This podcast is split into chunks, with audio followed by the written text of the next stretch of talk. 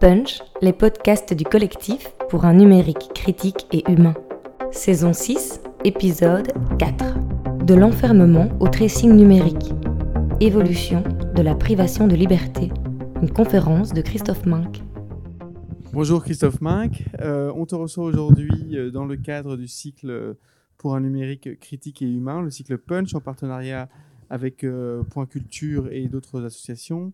Et euh, moi, je fais partie, donc je m'appelle Renaud Selim euh, Sanli, je fais partie de Culture Démocratie, mais ça tu le sais déjà. tu es co-directeur de la revue Nouvelle, professeur à Saint-Louis et directeur du département de criminologie à l'INCC.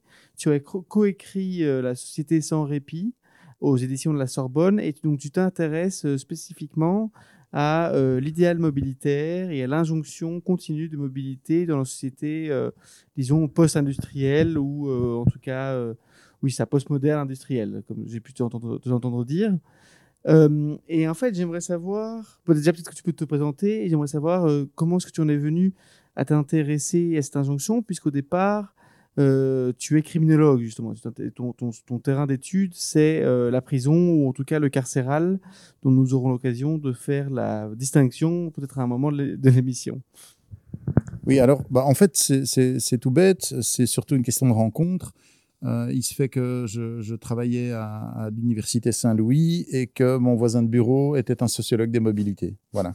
C'est un peu comme ça que ça démarre souvent les recherches, c'est-à-dire qu'en discutant chacun de notre thèse, la mienne sur, euh, sur la médiation pénale et la sienne justement sur les représentations de l'espace-temps euh, euh, par, par une série de personnes qu'il avait interviewées. On s'est rendu compte qu'on avait parlé de choses similaires, mais on n'arrivait pas à mettre un, mot sur ce, que, sur ce qui rejoignait quelque part nos recherches et nos réflexions. Et c'est comme ça que l'hypothèse est née que on pourrait sans doute caractériser ça comme relevant de, du phénomène de mobilité et que progressivement s'est construite l'idée d'une réflexion sur notre rapport contemporain à la mobilité. En gros, la question centrale, c'est euh, comment est-ce que collectivement nous considérons, nous nous représentons la mobilité et quelle est la valeur que nous lui attachons? Voilà, en gros, ce serait ça euh, l'interrogation centrale. Et, euh, et comment est-ce que tu lis la question de la mobilité à, au titre de ton livre que tu nommes La société sans répit, par exemple? Alors, le titre, évidemment, c'est la dernière chose qu'on écrit dans un livre. donc, forcément, c'est quelque chose qui annonce la conclusion à laquelle on arrive.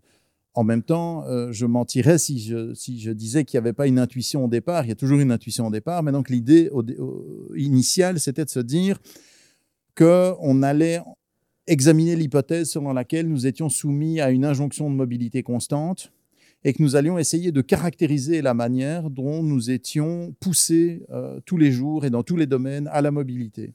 Alors ça a impliqué évidemment d'ouvrir toute une série de portes. Alors la société sans répit, c'est quelque chose qui met l'accent sur ce côté incessant euh, de la mobilité, étant entendu que euh, au fil, de nos réflexions, euh, on, on, a convenu qu'il était euh, nécessaire d'étendre la notion de mobilité, c'est-à-dire que la mobilité n'est pas pour nous simplement une mobilité au sens physique du terme, c'est-à-dire me déplacer d'un lieu à un autre, euh, d'une ville à l'autre, d'un pays à l'autre, mais que c'est aussi quelque part me déplacer dans tous les espaces qui constituent ma vie, y compris les espaces sociaux, professionnels, disciplinaires en matière scientifique, etc., etc. Pour prendre un exemple, euh, nous pensons que euh, nous sommes de la même manière enjoints à nous déplacer géographiquement, par exemple pour aller chercher un nouveau boulot, pour euh, nous rapprocher de certaines ressources qui sont importantes pour nous, et enjoints de nous mouvoir dans l'espace professionnel, par exemple en nous recyclant, en changeant de fonction dans une entreprise, en, en, prenant des nouvelles initiatives, en redéfinissant la nature de notre travail, etc. Pour nous, tout ça, c'est de la mobilité. Le pari était évidemment de construire un système qui nous permettait de montrer en quoi tout ça relevait de la mobilité, d'où l'idée euh, euh, de, quelque part, étudier l'évolution de notre rapport à l'espace-temps, parce que la mobilité, c'est un mouvement dans l'espace au cours du temps, et euh, l'idée de comprendre comment notre regard collectif sur la mobilité avait évolué, nous amenant à donner une valeur nouvelle à la mobilité, c'est-à-dire, pour résumer ça très très fort, euh, nous amener à faire de la mobilité une valeur cardinale, faire de la mobilité une valeur en soi, alors qu'avant la mobilité pouvait être valorisée, mais n'était a priori pas valorisée en tant que telle, parce que mobilité, en fait, elle était mobilité pour, Et euh, l'hypothèse, c'est qu'aujourd'hui, nous sommes face à une société qui valorise la mobilité parce qu'elle est mobilité, parce que la mobilité serait bonne en elle-même. C'est ça, en gros, euh, le, le, trajet qu'on a essayé de faire dans le bouquin. Et comment est-ce que tu peux, comment est-ce que vous avez compris cette mutation justement d'un passage d'une mobilité pour à un idéal mobilitaire, à une, la mobilité comme valeur en soi? Alors là, euh, ben, il faut, quasiment dérouler tout le livre, mais pour, le dire brièvement, l'idée est que euh, euh, pour toute une série de raisons sur lesquelles je peux revenir, mais alors là, c'est encore tout un autre chapitre à développer, mais pour toute une série de raisons, la façon dont nous concevons l'espace a changé.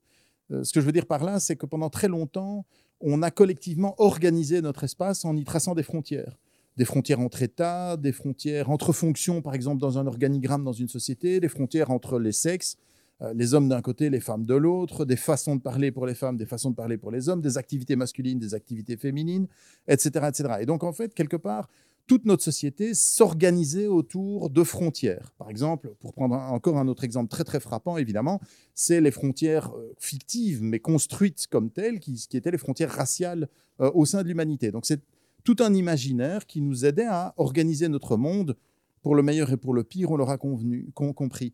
Euh, on serait passé de ça à un, monde dans lequel on peine à reconnaître des frontières, on peine à admettre qu'il y ait des frontières et des limites.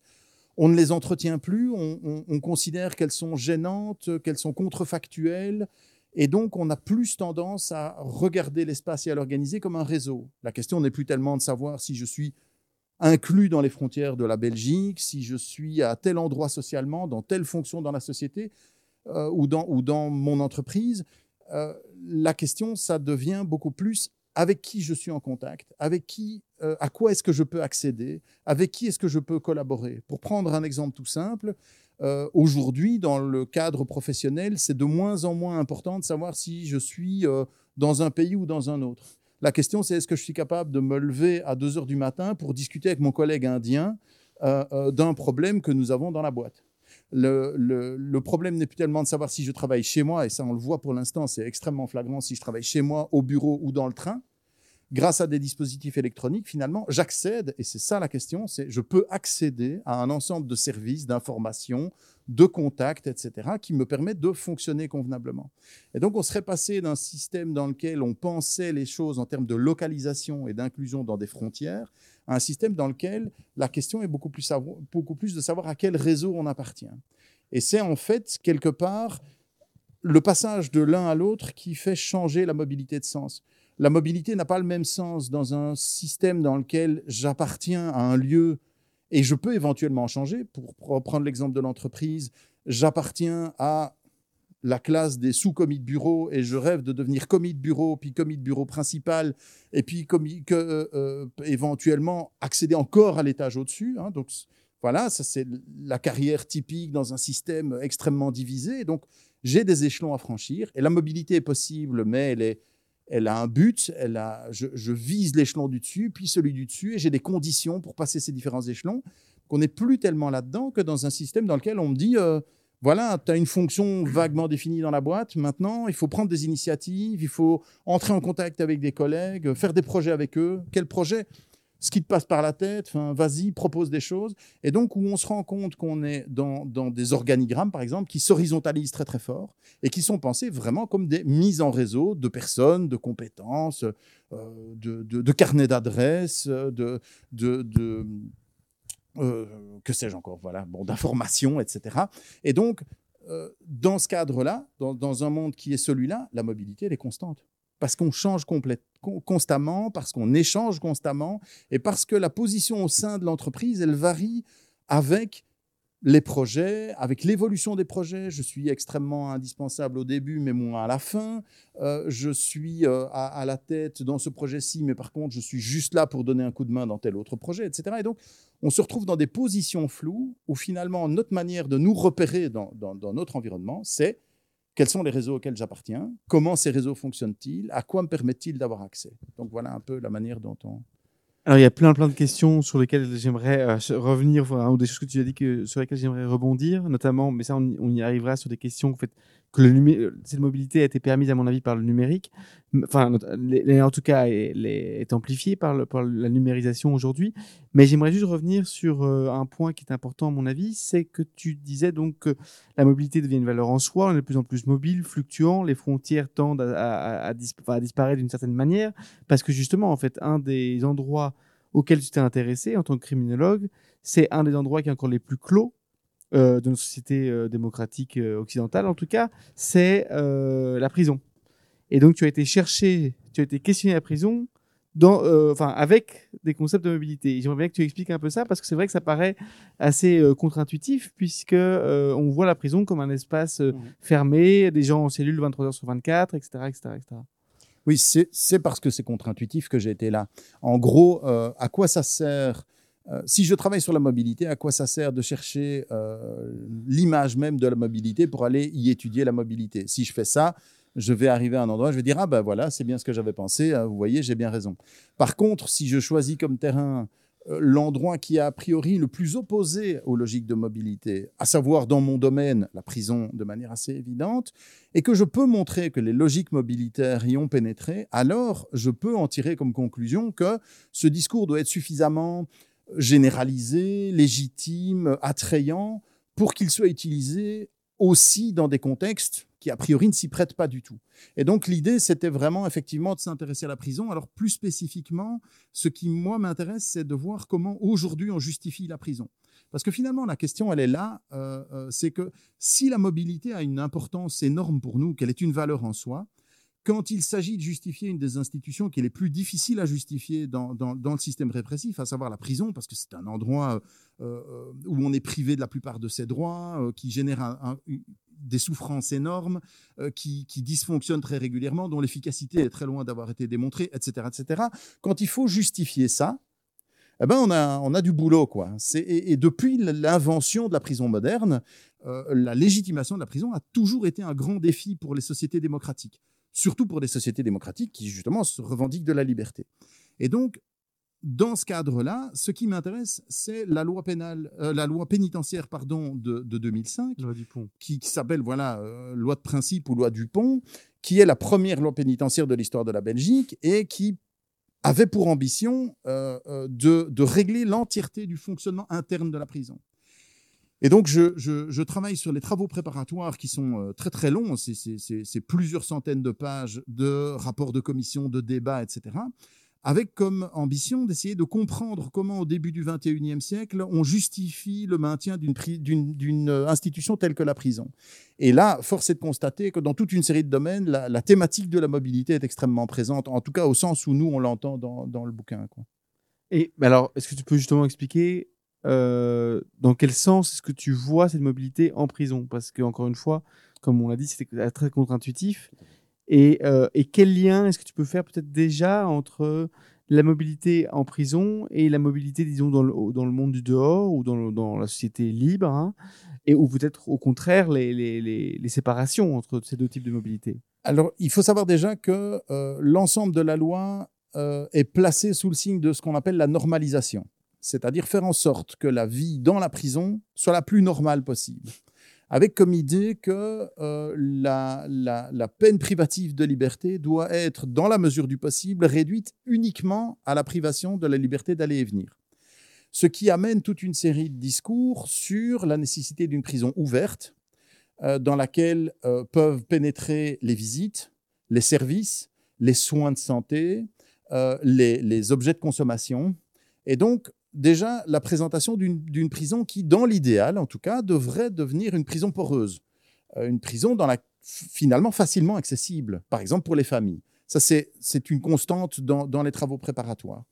Alors ça, c'est déjà un élément important. Et par ailleurs, euh, euh, l'idéal, le détenu idéal dans ce cadre-là n'est plus le détenu idéal, euh, on va dire, de, la première moitié du XXe siècle, c'est-à-dire quelqu'un qui se tient à carreau, qui fait exactement ce qu'on lui demande, qui est très discipliné, hein, pour reprendre un terme qui a beaucoup été utilisé dans ce contexte-là. c'est un détenu qui fait un projet Et donc ça, c'est vraiment euh, euh, un retournement de situation. Alors, je ne dis pas que la Belgique fait, exception, hein, pas du tout. La, Belgique est simplement intégrée dans un, large mouvement de reconsidération de la prison, mais c'est très flagrant dans, le travail parlementaire euh, qui a présidé à la naissance de, la loi de principe, c'est que l'idéal, c'est qu'en rentrant, le détenu fasse ce qu'on appelle un plan de détention. C'est quoi un plan de détention? Eh ben, C'est un projet. Qu'est-ce que je vais faire pendant mon temps passé en, prison? Il faut se rendre compte de, la modification que ça représente. C'est-à-dire plutôt que euh, de dire au détenu, ben, écoute, tu vas t'asseoir là, tu as quatre murs et tu as cinq ans et maintenant tu vas attendre parce que ta peine, c'est juste de perdre ton temps en prison. Ce qu'on lui dit, c'est et maintenant, qu'est-ce que tu veux faire? Et ça, c'est vraiment un retournement qui est, vraiment important. Et ça, c'est une thématique qui est une thématique de mobilité. Pourquoi? Parce qu'en fait, ce qu'on lui demande au détenu, c'est de se mettre en mouvement, c'est-à-dire d'agir sur lui-même. Ça implique évidemment qu'il développe une activité, alors qu'avant, a priori, plus il était euh, euh, inactif, mieux c'était. Il posait pas de problème quand il était inactif. Donc, on lui demande de développer une activité, mais aussi de s'activer comme on demande aux chômeurs de s'activer, c'est-à-dire de faire des projets, d'avoir des initiatives, on lui demande évidemment de participer à un projet, le projet de sa propre détention. On lui dit, ben voilà, avec un assistant euh, social et aussi en concertation, par exemple, avec des ASBL qui viennent faire de la formation, avec le corps médical, etc., etc. On va faire un ensemble de projets qui vont être des projets, par exemple, de formation, euh, de régler un problème euh, d'assuétude, d'indemniser ta victime, renouer avec ta famille, toute une série de choses comme ça.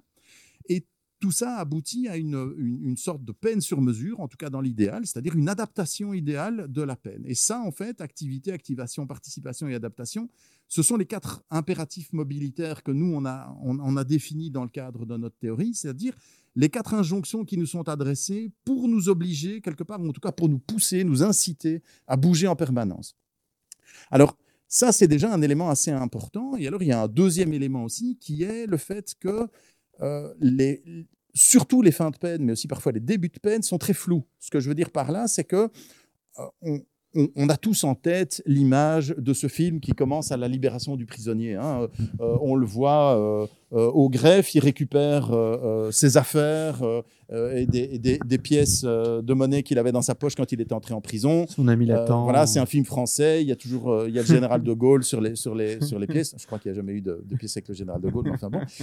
et on se rend compte qu'il récupère sa vieille veste de 1965 et il sort et là, il est libre. Ça y est, il respire un grand coup, euh, sa femme est là et elle l'attend, et il est dehors. Ce que, ce que, ça, ça met en scène, c'est la, la, brutalité de la, euh, de la libération. C'est-à-dire que j'étais, il y a dix minutes, détenu, et maintenant je suis un homme libre, et c'est terminé. Or, ce qui se met en place aujourd'hui, enfin ce qui s'est mis en place très progressivement euh, sur le temps long, c'est tout le travail de la libération conditionnelle, qui est devenu un grand classique. Alors là, ça va. Mais alors, ce qui s'est ajouté euh, euh, et qui est particulièrement euh, intéressant ces dernières années, ces dernières décennies, on va dire, depuis le début, du milieu des années 90, c'est la surveillance électronique. C'est-à-dire que, alors qu'avant on était libéré et quelque part on allait un peu où on voulait, même si on devait avoir un domicile, etc., mais on n'était pas tellement surveillé littéralement dans ses allées et venues. Maintenant, on peut sortir avec un dispositif, et c'est de plus en plus répandu, on peut sortir avec un dispositif qui est un dispositif de, euh, traçabilité. Alors, il y a plusieurs modalités, ça on pourra y revenir éventuellement, mais là, on, a quelque chose qui est assez intéressant, c'est qu'on n'est plus dans la prison, mais par contre, on purge toujours une peine de prison. On n'est pas enfermé, mais en même temps, on n'est pas totalement libre de ses mouvements. Et ça, là, il y a une zone qui est assez intéressante et qui, à mon sens, en dit beaucoup sur la façon dont on conçoit ce que c'est en fait s'assurer de la localisation de quelqu'un, euh, s'assurer d'une personne en quelque sorte, ce qui est un des objectifs de la prison, même si on ne le dit pas trop trop souvent parce qu'on préfère dire qu'on veut les réinsérer. Donc en fait, ce que tu es en train de développer ici, c'est que on garde la prison comme périmètre clos malgré tout, mais qui est accompagné de plus en plus de, dispositifs qui euh, font basculer la surveillance dans un système non pas d'enfermement, mais plutôt de localisation, notamment avec, euh, le passage au bracelet électronique ou avec euh, ou bracelet GPS, etc., etc. Oui, il y a de ça. Alors, il faudrait évidemment distinguer l'ordre du discours et l'ordre des pratiques. C'est-à-dire que dans les discours, on a un discours d'une prison ouverte et poreuse et d'une alternative magnifique qui est la surveillance électronique, parce que ça, c'est vraiment formidable et ça n'a pas de défaut et c'est vraiment parfait. Ça, c'est un peu l'ordre du discours. Maintenant, c'est clair que les murs résistent et que quand on est en prison, on est enfermé. C'est vrai. Que même si des efforts sont faits pour rendre la prison poreuse, elle est loin de l'être tant que ça. Par ailleurs, à l'inverse, quand on prétendait qu'elle était parfaitement close, elle a toujours été poreuse. Hein. donc voilà, je veux dire, ce sont des questions de regard aussi. Euh, mais ce qui est clair, c'est que euh, la surveillance électronique en, tant que telle prend place là-dedans et modifie le regard qui est porté sur, sur, la prison. Et finalement, le, carcéral, ça devient une sorte de continuité entre des états où on est extrêmement enfermé et très progressivement des étapes de, libération. Dans les travaux préparatoires de la loi de principe, c'est dit clairement, dès le début, on prépare la libération le plus tôt possible, on va mettre en place des, systèmes d'assouplissement, des congés pénitentiaires, des permissions de sortie, des choses du genre. Et puis, on va en arriver à une surveillance électronique, et etc., etc. Et donc, effectivement, on essaye d'instaurer une continuité entre l'enfermement et euh, des, techniques de traçabilité, en fait. Et c'est à, ce moment-là que tu fais par ma distinction entre prison et carcéral, prison étant un espace plus clos et carcéral étant une contrainte sur la mobilité ou, alors, euh, ou, ou, alors au contraire, en fait, une espèce de d'amplification de, la mobilité. C'est un, peu. Euh, c'est en fait euh, un des enjeux actuels de la réflexion. C'est en fait, en gros, on, est face à une difficulté. Pendant longtemps, la peine privative de liberté, c'était la peine de prison. C'est-à-dire qu'en gros, quand on l'a purgé, on était en, prison. C'est vrai qu'en libération conditionnelle, officiellement, on, on, continue de purger sa peine, mais les choses étaient relativement claires, on va dire. Euh, et donc, le bâtiment prison, l'institution prison, la peine prison, tout ça, ça se superposait assez bien. Euh, or, ce qu'on est en train de voir ici, c'est que ça se disjoint de plus en plus. Et par exemple, de nouveau, dans les travaux préparatoires, on dit la prison n'est plus le lieu exclusif d'exécution d'une peine privative de liberté. Donc, c'est tout à fait officiel. Alors, ce qui se passe avec ça, bien entendu, c'est que euh, ça devient compliqué de penser ce que c'est.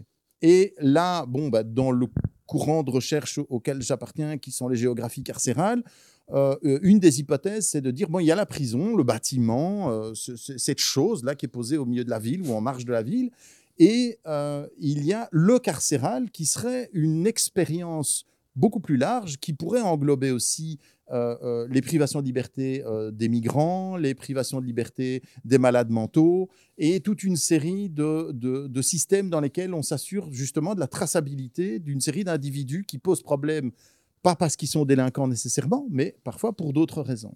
Alors moi, je ne travaille pas sur ces questions-là, mais clairement ici, euh, euh, l'idée du carcéral, c'est l'idée aussi d'essayer de mettre des mots ou de redéfinir les choses pour comprendre ce qui est en train de se passer. Parce que si on continue à penser qu'il y a la prison et en dehors, il n'y a plus rien et c'est la liberté, alors on se prive de penser tout ce qui est en train de se produire en termes notamment de, de traçage des individus. Et alors c'est justement là où peut-être qu'on va attaquer le vif du sujet, euh, du, enfin le thème en tout cas du mhm. cadre dans lequel tu es invité. Euh, là, on a parlé de surveillance électronique notamment, mais en quoi est-ce que le, numérique vient, ou la numérisation vient justement changer la donne au niveau euh, dans la prison, en dehors de la prison, question de traçabilité? Qu'est-ce que ça permet, enfin qu'est-ce que ça permet en fait qui vient du coup se, se, rajouter à l'idéal de, à de mobilité, oui.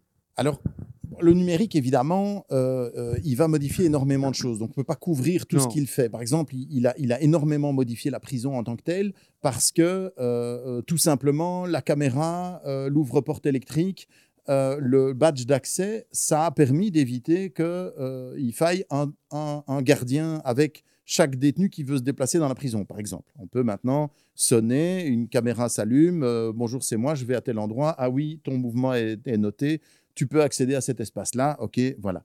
Donc ça, ça a, beaucoup, ça a beaucoup changé la prison en tant que telle. Euh, maintenant, ce qui se produit, à mon avis, essentiellement, euh, en tout cas en ce qui concerne la surveillance électronique, c'est euh, que les données sont devenues extrêmement bon marché. C'est une banalité que de le dire, mais il ne faut pas oublier non plus qu'avant, quand on voulait s'assurer d'une personne, on avait deux moyens. Soit on le mettait dans un lieu clos et au moins là on savait où il était, et donc ça c'est la prison soit on lui mettait un policier derrière lui qui le suivait partout. Ça, c'était la surveillance, on va dire à l'ancienne. Hein, euh, euh, on, l'a bien connu, hein, notamment dans les dictatures euh, pendant très très longtemps. Et ça, ben, ça a un coût gigantesque, forcément, et par ailleurs, c'est euh, horriblement intrusif dans la vie des gens. Or, ce que le numérique rend possible, bien entendu, et ça tout le monde s'en rend compte tous les jours, le simple fait d'être possesseur d'un téléphone mobile fait qu'on est déjà tracé et qu'on laisse un ensemble de traces numériques derrière nous. Ce que le, ce que le numérique rend possible, forcément, c'est un abaissement euh, drastique du coût de la donnée. Et donc, ça permet, par exemple, euh, en alternative à la détention préventive, de mettre un bracelet GPS à quelqu'un, par exemple. Alors, ce bracelet GPS va permettre, si on lui autorise une sortie de chez lui, par exemple, pour se rendre chez, le juge d'instruction, de vérifier qu'il n'en profite pas pour aller euh, batifoler à gauche ou à droite. Voilà, c'est un exemple. Euh, mais ça, en fait, ça modifie très fortement la façon dont on peut appréhender les individus. Et alors, donc, récolte massive de données, surveillance, mais tu parles aussi de sous-veillance, en fait, justement. Oui, l'idée, en fait, c'est aussi. Je, crois qu'on se tromperait si on limitait la question de la surveillance électronique et de son usage répressif uniquement au bracelet électronique. Je pense qu'il faut voir les choses plus largement. On, parlait là il y a un instant des téléphones mobiles.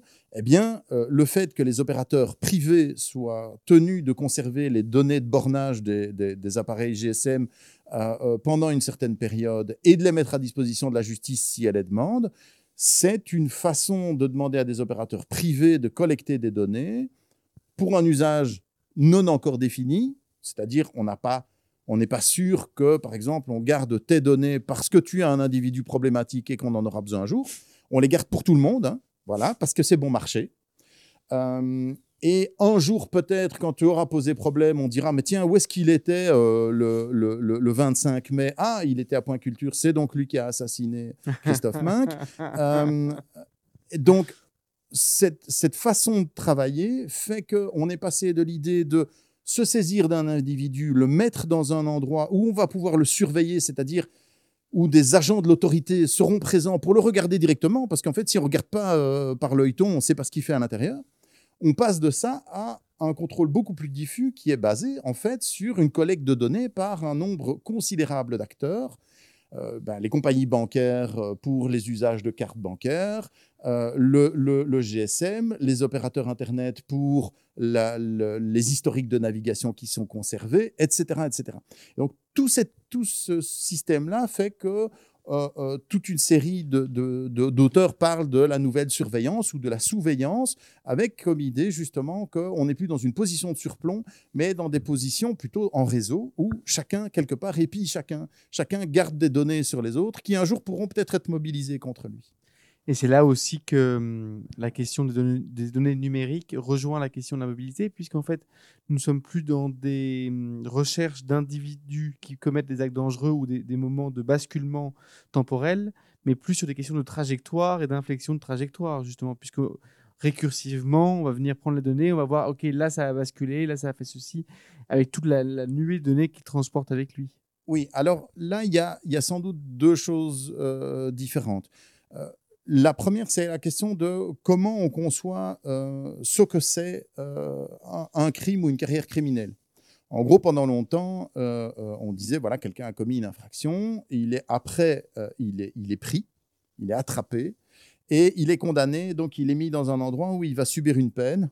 que si c'est la prison, si c'est l'amende, il n'est pas mmh. mis dans un endroit, mais en tout cas, il a une peine la peine est exécutée. Et une fois qu'elle est exécutée, ben, on revient à la normale, c'est-à-dire que l'individu euh, est de nouveau un citoyen qui n'a plus rien à se reprocher. Il a un casier judiciaire quand même, mais euh, en gros, euh, il, revient à zéro. Et puis on va le rattraper plus tard parce qu'il y a de la récidive, etc.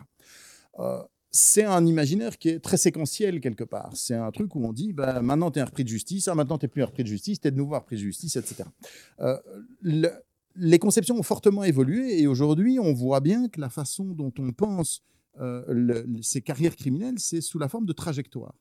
Alors à ce moment-là, l'idée n'est plus tellement de d'osciller entre euh, euh, j'ai payé ma dette, j'ai une dette à payer, mais beaucoup plus d'influer sur la trajectoire des individus et influer en fait sur la trajectoire des individus à tous les niveaux. C'est-à-dire que ça va depuis l'accompagnement des demandeurs d'emploi ou des allocataires sociaux, le suivi des, des, personnes malades mentales par exemple ou qui ont des troubles mentaux, mais aussi alors le suivi des délinquants. Et dans la littérature, enfin plutôt dans les travaux préparatoires et dans les textes politiques là-dessus, on voit bien que l'ambition, c'est d'infléchir des trajectoires. Et à ce moment-là, effectivement, on est beaucoup moins dans des questions d'alternance entre euh, dans le groupe des méchants, dans le groupe des citoyens ordinaires, qui est de nouveau une question de frontières, hein, c'est des, intégrations à des groupes, que dans des idées que ce sont tous des individus et que chaque individu doit être euh, euh, géré séparément, que parfois leurs trajectoires se croisent, dans une prison par exemple, mais que même dans la prison, leurs parcours sont chaque fois individuels. Et donc, effectivement, on est dans des imaginaires qui sont extrêmement pénétrés de mobilité, euh, de réorientation, d'inflexion et de choses du genre. Donc ça, c'est quelque chose d'important. Maintenant, je ne sais plus quelle était la question initiale qui m'amène là. Euh, euh, la question, c'est justement du, à quel point on voyait que les conceptions des individus à partir de trajectoires étaient elles aussi empreintes en fait euh, de, de, cet idéal de mobilité et que euh, c'était permis justement par la question de la numérisation des données. Parce que sans elle, tu disais que. Mais alors, où était la question? Je ne sais plus exactement. Oui, euh, alors, ce qui, ce qui va se produire là-dedans, et donc ça, c'est le deuxième élément, c'est qu'on va avoir tendance dans ce cadre-là à mettre de plus en plus en place des dispositifs qui très souvent font appel à l'électronique pour justement des raisons de collecte de données qui n'auront plus pour ambition de tenir la personne dans un lieu donné, mais qui auront pour ambition d'enregistrer ses comportements et ses mouvements. Avec derrière ça, bien entendu, l'idée que ça ne sert plus à rien, c'est plus nécessaire de mettre la personne entre quatre murs pour s'assurer d'elle, en fait. On peut s'assurer d'elle euh, à distance avec des moyens plus légers, hein, notamment moins chers, euh, mais aussi plus invasif, parce qu'il pénètre des, espaces qui auparavant étaient vierges de toute intervention euh, de la force publique, hein, puisque le domicile, a priori, est inviolable, hein, il ne faut pas l'oublier. Euh, et donc, on voit bien qu'ici, on est en train de mettre en place des dispositifs qui sont rendus possibles par la technique, mais qui sont aussi rendus possibles par des nouvelles représentations de ce que c'est un criminel et sa vie, et donc qui vont aboutir à des façons d'interagir avec lui qui sont extrêmement différentes, en fait. Et ce que tu racontes finalement, c'est qu'aussi, en fait, étant donné que nous collectons toutes les données a, priori sans savoir à quoi elles servent, c'est que nous sommes toutes et tous en fait pris dans, dans, cette collecte. Bien sûr. Et que nous pouvons tous et tous être l'objet a posteriori d'une reconstruction finalement de nos trajectoires. Oui, euh, en fait, il y a une idée euh, très intéressante qui est l'idée du double numérique, qui est l'idée qu'en fait, nous sommons tellement de traces euh, numériques dans nos ordinateurs, euh, dans les banques de données d'une foule euh, d'organisations privées ou publiques, etc., que quelque part, il y a une sorte de copie de notre vie qui dort dans de multiples bases de données et que on pourrait, avec lesquelles on pourrait reconstituer un portrait de l'individu. C'est quelque chose que tout le, monde, tout, tout, le monde connaît quand on parle des big data, etc. C'est que finalement, oui, Facebook, avec les données qu'ils ont, peuvent prévoir euh, trois jours à l'avance quand deux personnes vont, euh, vont sortir ensemble, par exemple, parce qu'il y a des indices dans leur façon de communiquer qui montrent que c'est en train de devenir sérieux. ce que je veux dire par là, en blaguant, c'est qu'il y a derrière ça l'idée que nous avons une sorte d'ombre, une ombre numérique qui nous suit partout et qui permet de nous reconnaître. Or, ça, forcément, c'est aussi, c'est aussi une question qui est une question épineuse parce qu'elle elle interroge l'autorisation d'accès euh, aux données. Donc la, vraie question qu'il y a derrière ça, c'est, dans le cadre répressif en tout cas, qui peut accéder à quoi et pour quel but? Parce que finalement, ce qui se produit, c'est que les enregistrements sont faits de manière massive, sans objectif prédéfini très clair. Hein. On va retenir toutes les connexions Internet, on va retenir tous les bornages GSM, euh, on va euh, retenir ben, toutes les recherches qui ont été faites sur Google, euh, on va retenir tous les statuts qui ont été publiés sur Facebook, etc. etc. Donc il n'y a pas de but prédéterminé clair. On dit, oh, on va prendre l'ensemble. Et puis de ça, quand une situation se présente qui est l'occasion d'interroger ces bases de données, alors on va retourner vers elles. Et ça, c'est très différent aussi de ce qui se produisait avant, puisque d'un point de vue répressif, la séquence était très claire. Il fallait dire à l'avance ce qui était interdit. Il fallait que quelqu'un commette l'interdit, qu'elle se fasse attraper et jugée par une personne très précise qui était à même de dire oui, ce qui s'est passé ce jour-là, ça correspond à l'interdit qui préexistait. Et ensuite, on prévoyait une peine dont on donnait la quantité et le terme. On disait, voilà, maintenant vous allez être mis en prison et ça sera pour cinq ans, et au bout de cinq ans, ça sera terminé. Cette séquence-là, qui est une séquence extrêmement précise et extrêmement linéaire, est très différente de la séquence qui consiste à dire on va se méfier de tout le monde, on va tout enregistrer, Et si quelqu'un fait une connerie ou si on a l'impression qu'il en fait une, alors on ira interroger les bases de données pour dire tiens, qu'est-ce qui s'est passé? Et alors on découvrira plein de choses sur cette personne-là, éventuellement une confirmation qu'il a bien fait une bêtise. Ce qui est évidemment pas du tout la même chose. Et donc on est dans une situation où quelque part on travaille en cercle, c'est-à-dire qu'on va définir un ensemble de données qui sont collectées, euh, on va les enregistrer, puis à un moment va se passer un événement qui va provoquer une interrogation des données. Éventuellement, on va prendre une décision en disant effectivement il y a un problème. Par exemple, vous allez être radié du chômage euh, parce que vous avez comme vous avez travaillé, vous avez trop de rentrées d'argent, c'est pas normal, enfin ce genre de choses. Et puis, ben, euh, on va éventuellement vous mettre euh, sous un régime de surveillance accrue et on va réenregistrer des données, réinterroger, etc. Et on est susceptible d'être dans ces sortes de boucles d'enregistrement, interrogation des bases de données dans toute une série de domaines et quasiment à l'infini. C'est-à-dire que le public des prisons est un public aussi euh, euh, des agences euh, de contrôle des allocataires sociaux, un public pour le, du chômage et aussi de la santé mentale, et etc., etc. Et tout ça fait que ces populations-là sont gérées par des processus extrêmement similaires dans et hors du système pénal, en fait. C'est d'ailleurs, enfin, dans un des articles que tu as écrit récemment pour le journal La Brèche du GNPI en Belgique, tu es arrivé à ce paradoxe qui pose un problème euh, en fait assez important aux démocraties euh, européennes. C'était que tu te posais la question, alors du coup, est-ce qu'on arrive à de la prison partout ou de la prison nulle part, justement? Tellement l'extension des dispositifs de répressifs était devenue diffus. Oui, en fait, c'est quelque part l'interrogation qui est à la base de la question de la normalisation. Quand on dit la, la vie dans la prison doit devenir la plus normale possible, ça peut vouloir dire deux choses. Ça doit vouloir dire soit qu'il faut, adapter la prison pour qu'elle finisse par, par être oubliée, qu'on ne l'aperçoive plus. Donc ça, ça voudrait dire qu'il faut... Quand est-ce que la prison est normale? Ben, C'est quand elle n'existe plus.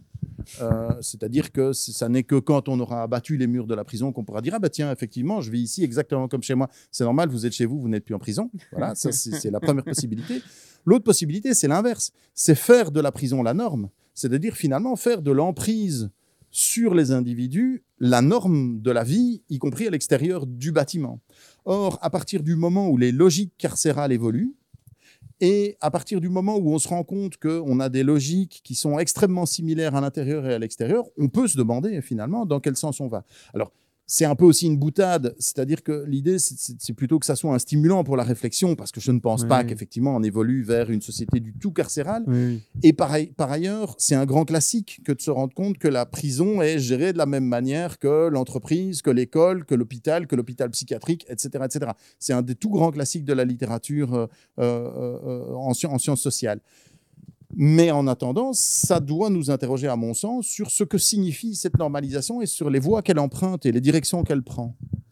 Et alors, euh, peut-être pour euh, arriver vers une euh, forme de conclusion, en tout cas, justement, il y a eu une séquence là, temporelle assez importante dans nos vies qui est venue, en tout cas, tenter de combiner plusieurs logiques dont on vient de parler, qui est celle donc de la pandémie euh, du Covid-19, avec euh, d'un côté un confinement, donc justement l'idéal de mobilité, là, où est-ce qu'on le place euh, Ou au contraire, est-ce que la question du Covid-19, enfin la pandémie qui est plus qu'une question, vient remettre, vient rejouer les cartes de la mobilité, ou nous oblige à les rejouer? Et de l'autre côté, on a vu qu'une des solutions qui aurait pu être proposée, enfin qui était proposée dans cette, dans cette situation, c'était justement le tracing euh, par euh, application Corona Alert, etc. etc. Euh, et du coup, comment est-ce que tu situes Il y a plusieurs questions là. À mon sens, il y a deux choses là-dedans au moins. Hein. D'une part, il y a le lien entre la pandémie et nos pratiques de mobilité. il est incontestable que pour qu'une pandémie passe de la Chine à la Belgique en trois mois, il faut évidemment des moyens de, euh, transport euh, particulièrement performants et surtout un grand taux de... Il ne faut, il faut pas qu'il y ait euh, chaque mois 20, 20, hommes d'affaires qui font l'aller-retour entre la Chine et la Belgique. Il faut qu'il y ait entre l'Europe et la Chine des milliers, des milliers et des milliers de, de mouvements de manière quotidienne. Donc, ça veut dire quoi? Ça veut dire que là, forcément, la rapidité et surtout la fréquence de nos mouvements a donné le rythme de la, de la pandémie. On peut imaginer, imaginons s'il avait fallu autant de temps euh, au Covid pour arriver ici qu'il en a fallu à la peste pour arriver en Europe, eh bien, le vaccin aurait été au point, on aurait tous été vaccinés avant qu'on reçoive le premier malade. évidemment, c'est une vue de l'esprit, mais ça montre en fait quelque part le lien entre cette pandémie et nos modes de vie. Face à ça, évidemment, euh, on a été un peu pris de court, donc il a fallu improviser. Et on a eu euh, quelque part deux stratégies différentes. La première stratégie, c'est une stratégie, on va dire à l'ancienne, c'est une stratégie de confinement. En gros, puisque la circulation des gens provoque la circulation du virus, arrêtons les circulations. Et donc, on se souvient bien, et particulièrement pendant le premier confinement qui a été extrêmement euh, fort, Là, la consigne, c'est en gros, sortez plus de chez vous. Enfin, allez, allez au magasin pour, pour prendre à manger et puis rentrez chez vous et ne bougez plus. Donc, vraiment, là, on met tout à l'arrêt, on ferme les écoles, etc. Qu'est-ce qu'on fait à ce moment-là? Forcément, on est dans une stratégie qui est une stratégie de la frontière et du compartimentage de la, société et où on dit à chacun, ben, reste là où tu es et ne bouge plus. À l'inverse, euh, a été proposée une autre stratégie qui est la stratégie du tracing euh, avec euh, effectivement des, des applications à télécharger sur son GSM et où là, l'idée est exactement celle qu'on décrivait il y a un moment, c'est-à-dire que mon GSM, à mon insu, je, suis conscient qu'il le fait, mais je veux dire, sans que j'ai quoi que ce soit à faire, échange des données avec tous les GSM qui ont la même application et qui sont apportés et stocke ces données. C'est-à-dire que euh, si je me déplace un temps soit peu en ville, euh, ce sont des, millions de, de, données qui sont enregistrées tous les jours sur les heures auxquelles je croise des gens. Alors, finalement, on ne repère rien d'autre que ça. C'est-à-dire que c'est un pur réseau. Il n'y a pas de lieu, il n'y a pas c'est à l'intérieur, c'est à l'extérieur, c'est dans un tram, c'est dans la rue. Non, il y a juste les intersections de toutes les trajectoires de tous les individus qui ont l'application. Avec comme idée de dire aux gens, mais en fait, on n'a pas besoin de vous tenir enfermés pour empêcher que le virus se propage. Faites comme d'habitude. C'était combiné à d'autres mesures, donc ce n'était pas vraiment fait comme d'habitude. Mais c'était l'autre proposition qui était de dire il faut déconfiner, remplacer par des systèmes de traçage. Faites comme d'habitude, et puis, a posteriori, quand il y aura un signal d'alerte, quelqu'un qui tombe malade, on pourra dire, OK, on sait qu'il est contagieux depuis deux jours, quels sont tous les numéros de tous les GSM, enfin les numéros, les identifiants secrets de tous les euh, GSM qu'il a croisés, où est ma base de données pour retrouver les personnes concernées, allons les prévenir qu'elles ont croisé un malade, enfin quelqu'un qui était contagieux au cours des deux jours euh, écoulés. Ça, évidemment, c'est l'idée qu'on va pouvoir maîtriser en fait l'ensemble des mouvements et que grâce à ça, on va pouvoir quelque part se concentrer uniquement sur les individus qui sont touchés sans devoir tout arrêter. Ça, c'est vraiment l'opposition entre les deux modèles. Entre un modèle qui est fondé sur le cloisonnement et sur l'établissement de frontières et sur la localisation des gens pour savoir où ils sont et s'assurer d'eux, et un système dans lequel on leur dit, en fait, allez où vous voulez, on ne saura même pas où vous étiez. Par contre, on saura qui vous avez croisé pour savoir qui a pu être touché par le virus dont vous étiez porteur. Et donc, voilà, là, on était dans une opposition. Ce qui est assez intéressant, c'est de voir que, tout d'abord, ce système de traçabilité a, généré un nombre très, très élevé de critiques. Donc, c'est intéressant parce que ça montre que les gens ont râlé contre le confinement, mais ils ont aussi râlé contre ça, ce qui veut dire qu'ils sont conscients de l'emprise que, que, ça représente sur leur vie. Et donc, le côté euh, on va juste vous suivre, ne vous inquiétez pas, vous vous apercevrez de rien. Peut-être que ça marchait il y a 20 ans, mais maintenant les gens ont appris ce que ça signifiait ça, et que donc il y a une conscience qui s'est éveillée du fait que c'était pas anodin. Je dis pas que c'était pas justifié, hein, mais je, dis juste que les gens ont dit ou attendez, ça c'est quand même quelque chose d'important, il faut examiner. Donc voilà, je trouve que c'est vraiment intéressant en soi. Par ailleurs, force est de constater que ça n'a pas super bien marché et que quelque part euh, l'État est resté un peu euh, euh, quand même plus efficace pour confiner les gens chez eux Peut-être parce que son appareil est mieux est conçu pour ça depuis très longtemps, qu'il a une expérience de ça, que par exemple les forces de police, hmm. les forces de police, elles ne savent pas noter qui croise qui, hmm. mais elles peuvent dire aux gens qu'est-ce que vous faites en rue à cette heure-ci, où est-ce que vous allez, pourquoi, et etc. Alors voilà, là on, on voit aussi tout à fait la différence d'investissement entre les deux. Euh, l'électronique, elle est nécessaire pour, euh, pour euh, la traçabilité. Pourquoi? Ben Parce qu'en fait, on peut faire une traçabilité dans un système sans électronique. Ça implique que chaque personne soit suivie par, par un agent de l'État qui note toutes les personnes qui, vont, qui seront croisées. Donc, excusez-moi, monsieur, vous pouvez me donner votre nom. Pourquoi? Ben, Vous venez de croiser Madame Intel à l'entrée du tram, là, donc j'ai besoin de savoir votre nom. Ben, vous voyez ce genre de choses. En fait, c'est ce qui a été tenté dans les restaurants, hein, où on disait ben, il faut que les restaurants prennent une liste des gens qui étaient aux mêmes tables. Comme ça, s'il y a un cas, on pourra dire Ah oui, mais j'ai été euh, euh, boire un verre euh, mm. au, café de la gare il y a deux jours. Ah oui, attendez, on va voir qui était à votre table. Retrouvez-nous le, nom de monsieur Intel. Ben, voilà, on, voit bien comment l'électronique simplifie ça. Et donc, en fait, on voit bien que c'est bien l'abaissement du coût des données qui permet alors d'envisager de retourner complètement les logiques, en fait. Et ce que tu dis d'ailleurs est assez. Tu, je fais un lien avec la prison là, mais quand tu te dis voilà, avec la traçabilité, ce sont les individus qui se, qui se, qui se rencontrent, ce sont les intersections d'individus, enfin de, de mhm. trajectoires d'individus, et tu me dis oui, c'est sans espace. En fait, on sait pas, on sait pas si, c'est dehors, intérieur, à la sortie du tram.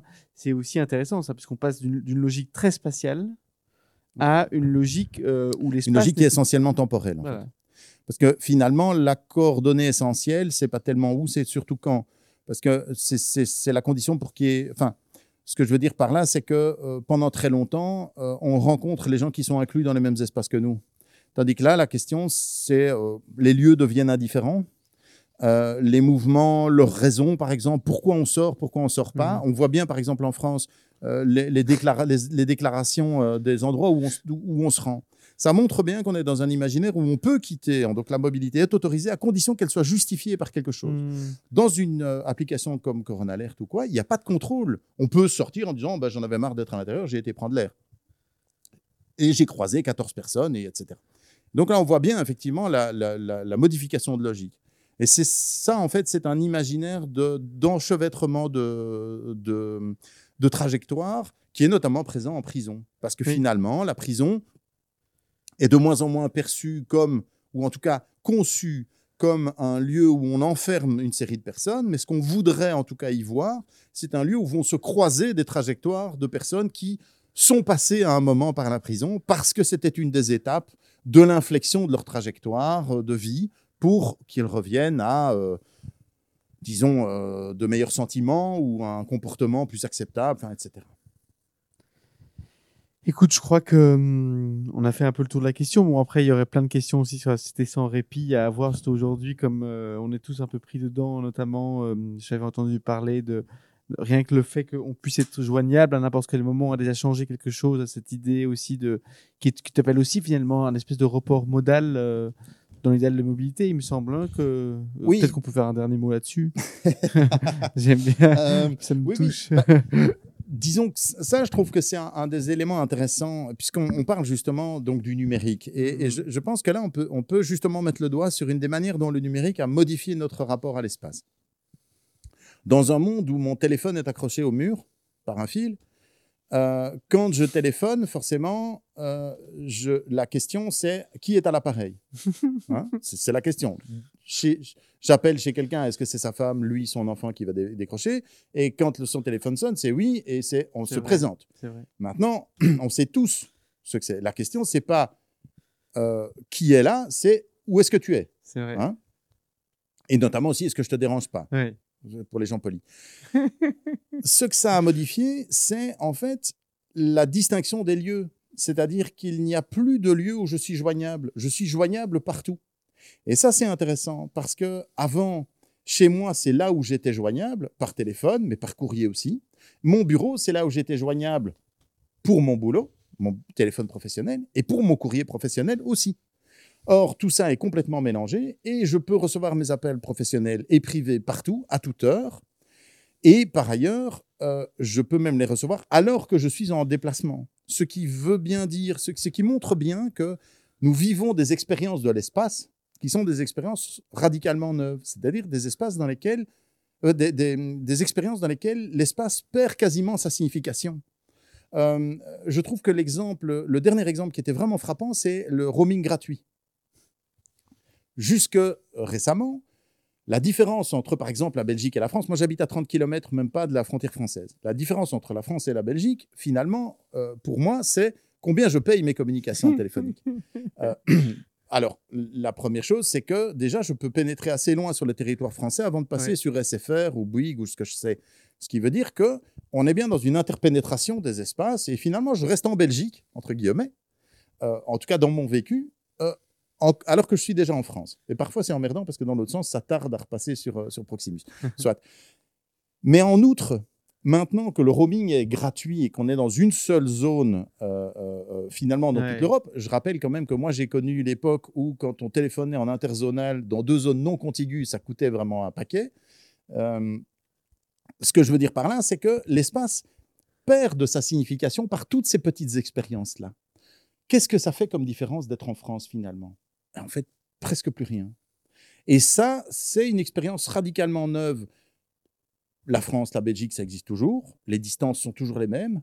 Mais le vécu qu'on en a est différent. Et donc, la façon dont on va se représenter, ce que c'est l'espace, comment il pèse sur notre vie, comment on l'éprouve, eh ben ça, ça a radicalement changé. Donc, là-dedans, la mobilité, elle prend un sens complètement différent. Écoute, merci Christophe. Je crois qu'à moins que tu veuilles rajouter quelque chose pour, euh, comme mot de la fin, je ne sais pas. Non, non, je dois faire un truc drop de mic ou un truc comme non, ça. je sais pas trop quels sont les. les Non, euh, c'est. Oui, c'est vrai, c'est abîmé. Eh bien, euh, merci beaucoup.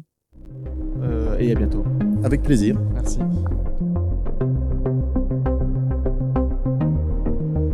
Punch continue. Découvrez tous nos épisodes sur pointculture.be, Arte Radio et toutes les plateformes de podcast.